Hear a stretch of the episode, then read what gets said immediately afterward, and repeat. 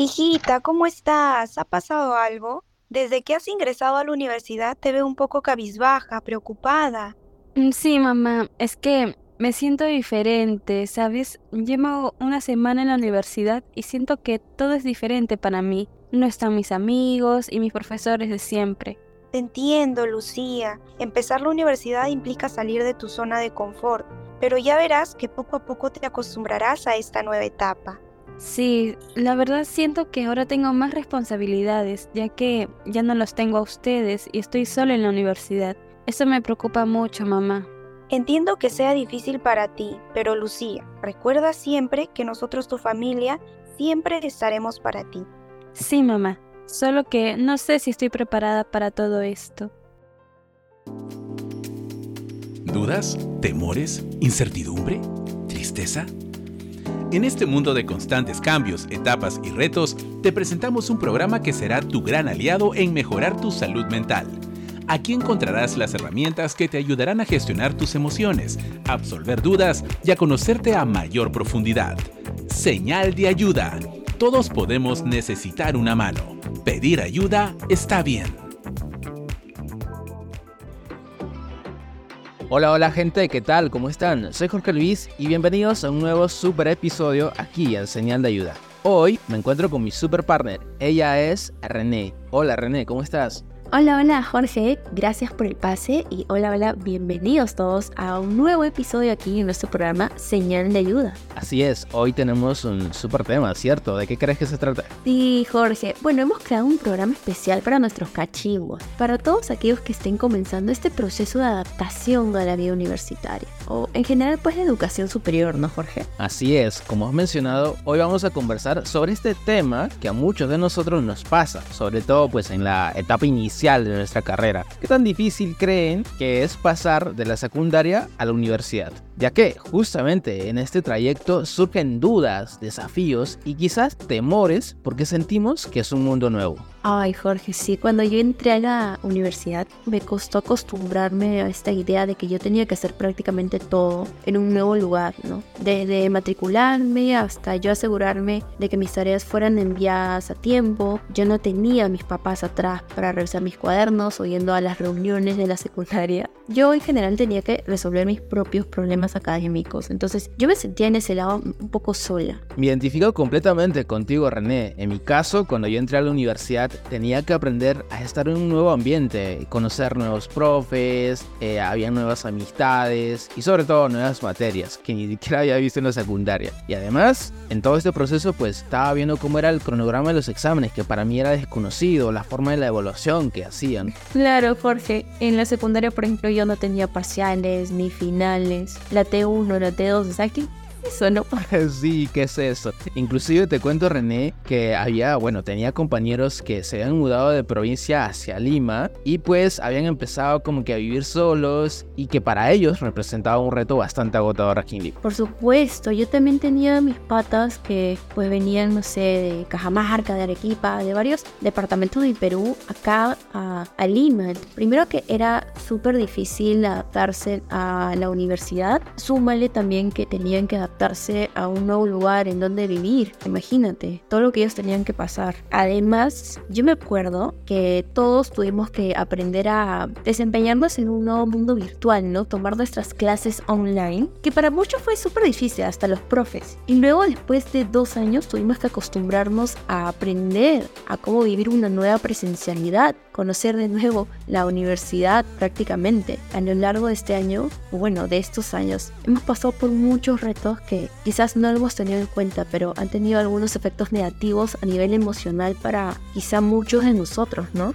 Sí, René, y la buena noticia es que lo hemos superado, creo yo. Entonces, para esta ocasión tenemos a una gran invitada. Ella es Jennifer Malpartida, quien nos compartirá algunos tips y consejos para poder llevar de la mejor forma o la mejor manera este proceso de adaptación de la vida universitaria. Así que adelante entonces con la presentación de nuestra invitada. Jennifer Malpartida, psicóloga clínica educativa del área de orientación psicológica de la Universidad Privada del Norte. Realizó un entrenamiento en terapia breve centrada en soluciones en IFAMI. Cursó una especialización en mentoring educativo universitario en VIVE, Instituto de Psicoterapia y Formación. Además, es facilitadora de workshop y tiene una formación en terapia de parejas en la Counseling Institute of Atlanta. Damos la bienvenida entonces a Jennifer, quien ya nos acompaña en estudios, Jorge. Así es, estamos ya preparadísimos para este espacio de conversación. Jennifer, ¿cómo estás? Hola, ¿qué tal Jorge? ¿Cómo están chicos? Muchas gracias por este espacio, estoy muy emocionada de poder compartir mis conocimientos. Perfecto, Jennifer. Mira, justo en la dramatización del programa estábamos escuchando que Lucía le decía a su mamá que en esta etapa de transición a la vida universitaria, pues ella se sentía sola como si tuviera que vivir por su propia cuenta, algo así como independizarse. Y por otro lado, ya que hablamos de independizarse, veo algunos casos de algunos chicos, como comentaba Jorge, que llegan de provincia a la capital para estudiar y tienen que vivir solos. Entonces aquí muchos chicos que estén pasando por este proceso, quizás se puedan hacer la pregunta de cómo sé si estoy preparado para vivir por mi propia cuenta. No voy a negar que vivir solo tiene una gran cantidad de beneficios, sin embargo es importante aclarar que vivir por mi propia cuenta a veces no es igual a independizarse. Hay muchos factores que los diferencian, pero principalmente es la independencia económica. Muchos de los estudiantes viven solos por cuestiones académicas, sin embargo sus padres aún son sus responsables económicos. Teniendo claro este punto, Considero importante ir preparándose mentalmente y en acciones para que esta transición de salir de mi hogar e irme a otra ciudad sea más amable. Un punto importante para darte cuenta si estás preparado o preparada es qué tanto disfrutas de tu propia compañía. La soledad tiene beneficios, permite apreciar nuestras relaciones interpersonales, brinda momentos de reflexión y descanso, también fomenta la creatividad. Sin embargo, si te cuesta lidiar con esta sensación de estar solo, es importante que puedas recurrir a un acompañamiento psicológico, además de consolidar tu red de soporte emocional. Otro punto importantísimo para saber si estás preparado para vivir por tu propia cuenta es cuidar de ti. Esto engloba muchos tópicos, ser responsable de tus rutinas, organizarte, alimentarte responsablemente, velar por tu bienestar emocional creando actividades de disfrute en tu tiempo libre. Wow, eso tiene mucho sentido. Ahora bien, otro punto importante es el camino escalonado desde la adolescencia, esos mejores años de nuestra vida, hasta pasar a la adultez. Recuerdo que cuando comencé a tomar decisiones más independientes, por así decirlo, pues también tuve que aprender a establecer límites. Pero eso sí, era malísimo organizando. Entonces, ¿cómo podemos lidiar con esta etapa, Jennifer? La palabra clave es transición se transita a la adultez. No es algo que obtenemos de un momento a otro. Se experimentan muchos cambios físicos, cognitivos, emocionales. Es un momento donde vamos a crear un estilo de vida propio y se afianzará la identidad que estamos forjando se requiere de organización, no solo en actividades diarias como rutinas o como las actividades financieras, sino en organización de tu vida. Va a haber menos control parental, lo que va a llevar a que tú mismo tomes tus decisiones y asumas las consecuencias de estas. Es el momento donde se pone a prueba tu propio control interno, tu madurez. Entonces no es muy descabellado que establezcas ciertos límites y dado que estás iniciando en esta transición, también se realice un consenso de límites y reglas entre tus padres y tú. Claro, Jennifer, entiendo que esta transición es súper difícil, porque ya de por sí los adolescentes están con las hormonas alborotadas, me ha pasado también. Estamos pues descubriendo quiénes somos, qué queremos, qué aspiramos para un futuro, y al mismo tiempo queremos ya la libertad, ya llegamos a los 18 años y decimos, ya, bien, adiós papá, nos buscamos independizar.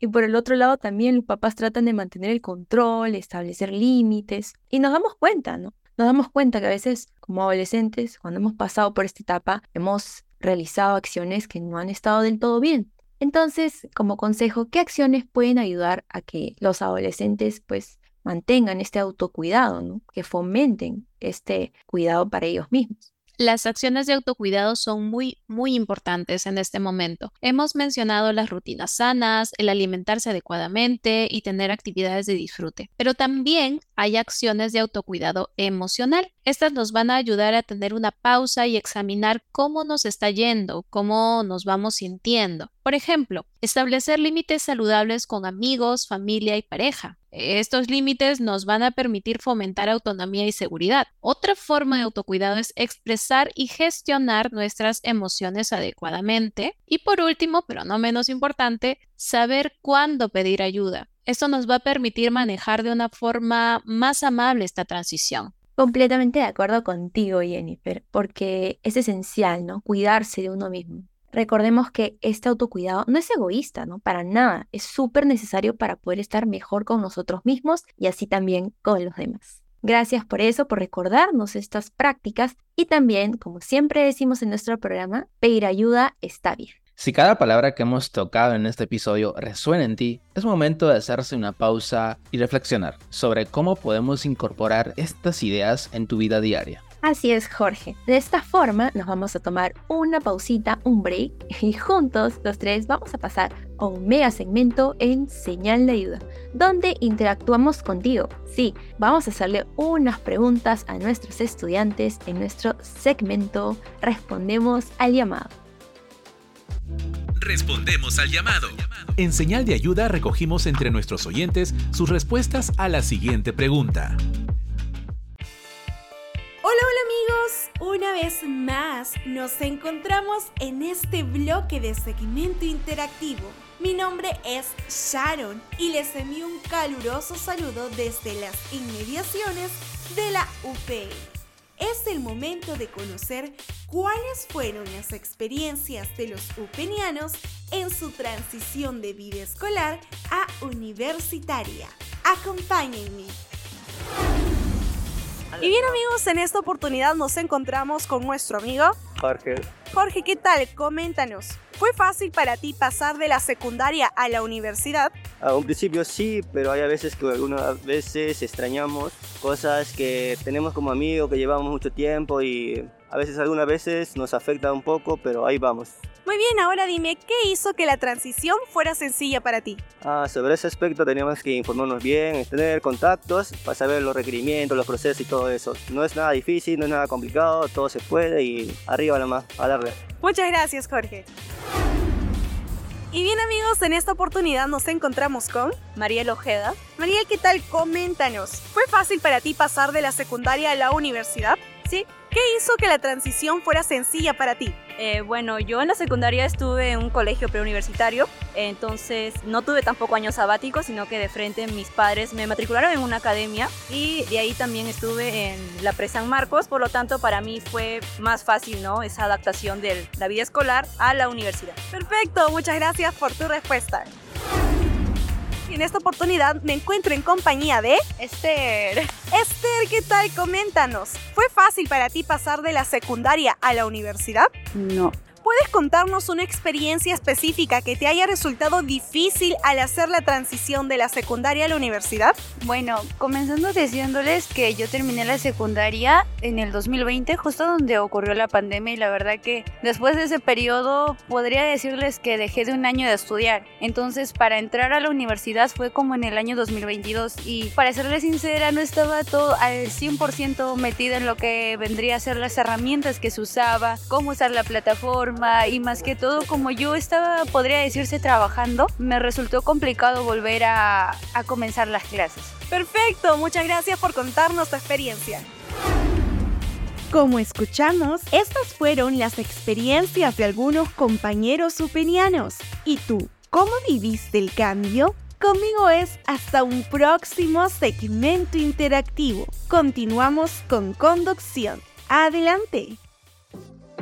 Es súper chévere saber cómo nuestros compañeros nos cuentan sus experiencias a través de este segmento interactivo. Me encantó. Bien, hemos hablado un poco acerca del concepto de establecer nuestros propios límites, organizarnos y sobre todo la forma de poder gestionar nuestras emociones. Ahora bien, Jennifer, si me pongo en el lado de los padres, por ejemplo, nos gustaría saber cómo puedo ayudar a que este proceso de adaptación sea más amable para mi hijo o hija. Hermosa pregunta, Jorge. Lo que yo sugiero que puedan hacer es ir validando las emociones. Es un buen momento. Es un punto crucial para el proceso exitoso. Es tiempo de que tengas confianza en el trabajo que has hecho a lo largo de estos años, ya que tu hijo o tu hija van a demostrar ahora lo que han conseguido aprender. Comienza también afianzando en la persona el sentido de responsabilidad, que sea consecuente con sus acciones y decisiones. Apertura un diálogo abierto, libre de censuras, así afianzarás la confianza y la seguridad y sobre todo ayúdalo a establecer metas a corto y mediano plazo. Utiliza tu experiencia y también tu potencial y sus capacidades para que todo esto surja de forma excelente. Sobre todo recuerda que el principal papel de un padre o una madre es que sus hijos no lo necesiten. Jennifer, el apoyo de tus papás o en general de tu familia que te puedan brindar sí me parece súper importante en esta etapa, ¿no? Hablar con ellos, eh, aceptar sus emociones y buscar soluciones. Brindar un espacio seguro para ellos siento que es básico también para afianzar esa relación padre-hijo. Pero por otro lado, la universidad, yo he escuchado que tenemos eh, acompañamiento al estudiante, el área de acompañamiento al estudiante con grandes especialistas, ¿no? La universidad, ¿cómo me puede ayudar en este proceso? Así es, René. La vida universitaria afianza tu independencia. Vas a tener que organizarte para cumplir tus tareas, aprobar tus cursos y dentro de UPN puedes encontrar muchos servicios que te harán vivir la experiencia universitaria a todo su esplendor. Desde actividades extracurriculares que te van a permitir conocer a más personas, disfrutar tu tiempo libre, hasta talleres de habilidades blandas que te van a brindar más herramientas para gestionar tus emociones. Además, también tienes el servicio de orientación psicológica, que es un espacio para que puedas conversar sobre las dificultades que estás atravesando y puedas seguir trabajando en tu bienestar emocional. Ya saben entonces chicos, tomen nota y aprovechen de todos estos servicios y beneficios que nos brindan pues la universidad para que nuestra adaptación a la vida universitaria sea de lo mejor. Un gusto Jennifer que nos hayas acompañado en este espacio. No sé si nos puedes regalar algunas palabras finales. Muchas gracias por la invitación. Quiero recalcar que este es un espacio muy importante, por lo que invito a que todos sigan escuchando este podcast de señal de ayuda y abordan temas súper interesantes. Queremos destacar cómo la universidad puede aportar mucho en este viaje de crecimiento. Por ejemplo, algo que a mí me hubiese gustado escuchar es sobre la Escuela de Estudiantes Líderes, que también hay como un soporte entre estudiantes, ¿cierto? Muchas gracias Jennifer por ayudarnos a fomentar el bienestar emocional. Ahora mismo pues estamos encantadísimos de grabar otro episodio, tal vez en algún tema que, que nos pasa dentro de nuestra vida universitaria y eso. Y ahora sí, porque lo bueno viene por partida doble, tenemos otro segmento para ustedes. Para reforzar el tema que hemos tocado el día de hoy, vamos a ir con nuestra guía de supervivencia donde hay algunas recomendaciones de pelis, series y libros de tu interés. Guía de Supervivencia Emocional. Hoy te traemos algunas recomendaciones de películas, series o libros relacionados al tema de hoy. Adelante. En el vibrante mundo del entretenimiento, donde las historias se entrelazan con la realidad, te presentamos una selección que a mí me encanta, sobre todo porque nos ayudará a cuidar de la salud mental y encontrar apoyo en los momentos desafiantes de la vida universitaria. Soy Sandra y comenzamos con la serie Community. ¿Te has preguntado alguna vez sobre cómo son los amigos en la vida universitaria? Descúbrelo en esta serie de comedia que sigue a un grupo de estudiantes que superan las complejidades de la identidad y la adaptación. También recomendamos Atypical. ¿Cómo es la vida universitaria para alguien con autismo? Pues acompaña a Sam en su viaje de autodescubrimiento y adaptación a un nuevo capítulo en su vida, lleno de desafíos y triunfos. Por supuesto que lo puedes ver en Netflix. Por último, Dear White People. Sigue un grupo de estudiantes afrodescendientes en una universidad de élite y aborda temas como la identidad, la discriminación y la adaptación a un entorno universitario. En cuanto a musicales, les recomendamos Dear Evan Hansen, ¿Cómo se enfrenta un estudiante a la ansiedad y la soledad?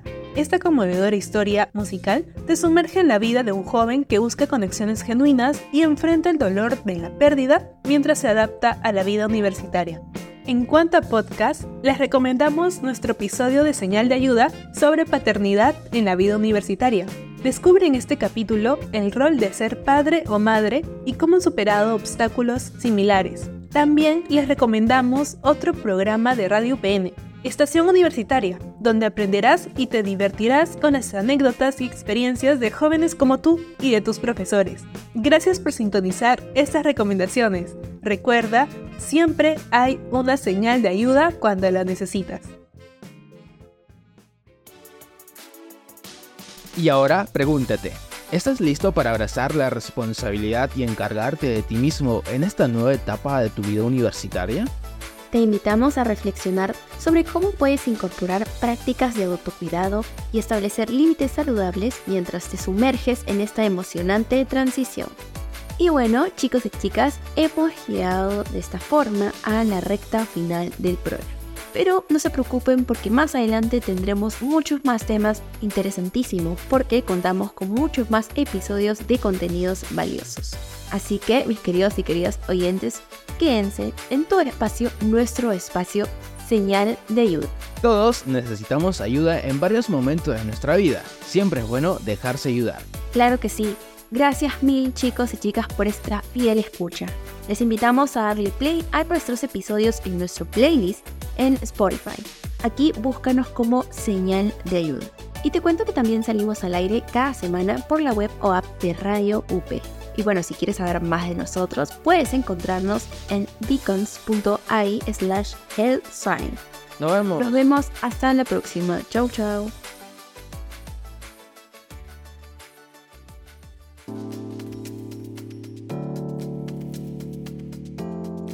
Gracias por habernos acompañado en este episodio de Señal de Ayuda. Esperamos haberte brindado herramientas útiles para mejorar y cuidar tu salud mental. Recuerda que siempre puedes buscar apoyo con los especialistas de la universidad. Además, si quieres información de nuestros talleres, habla martes o atención personalizada como estudiante de la universidad, escríbenos por Contacto UPN, porque pedir ayuda está bien.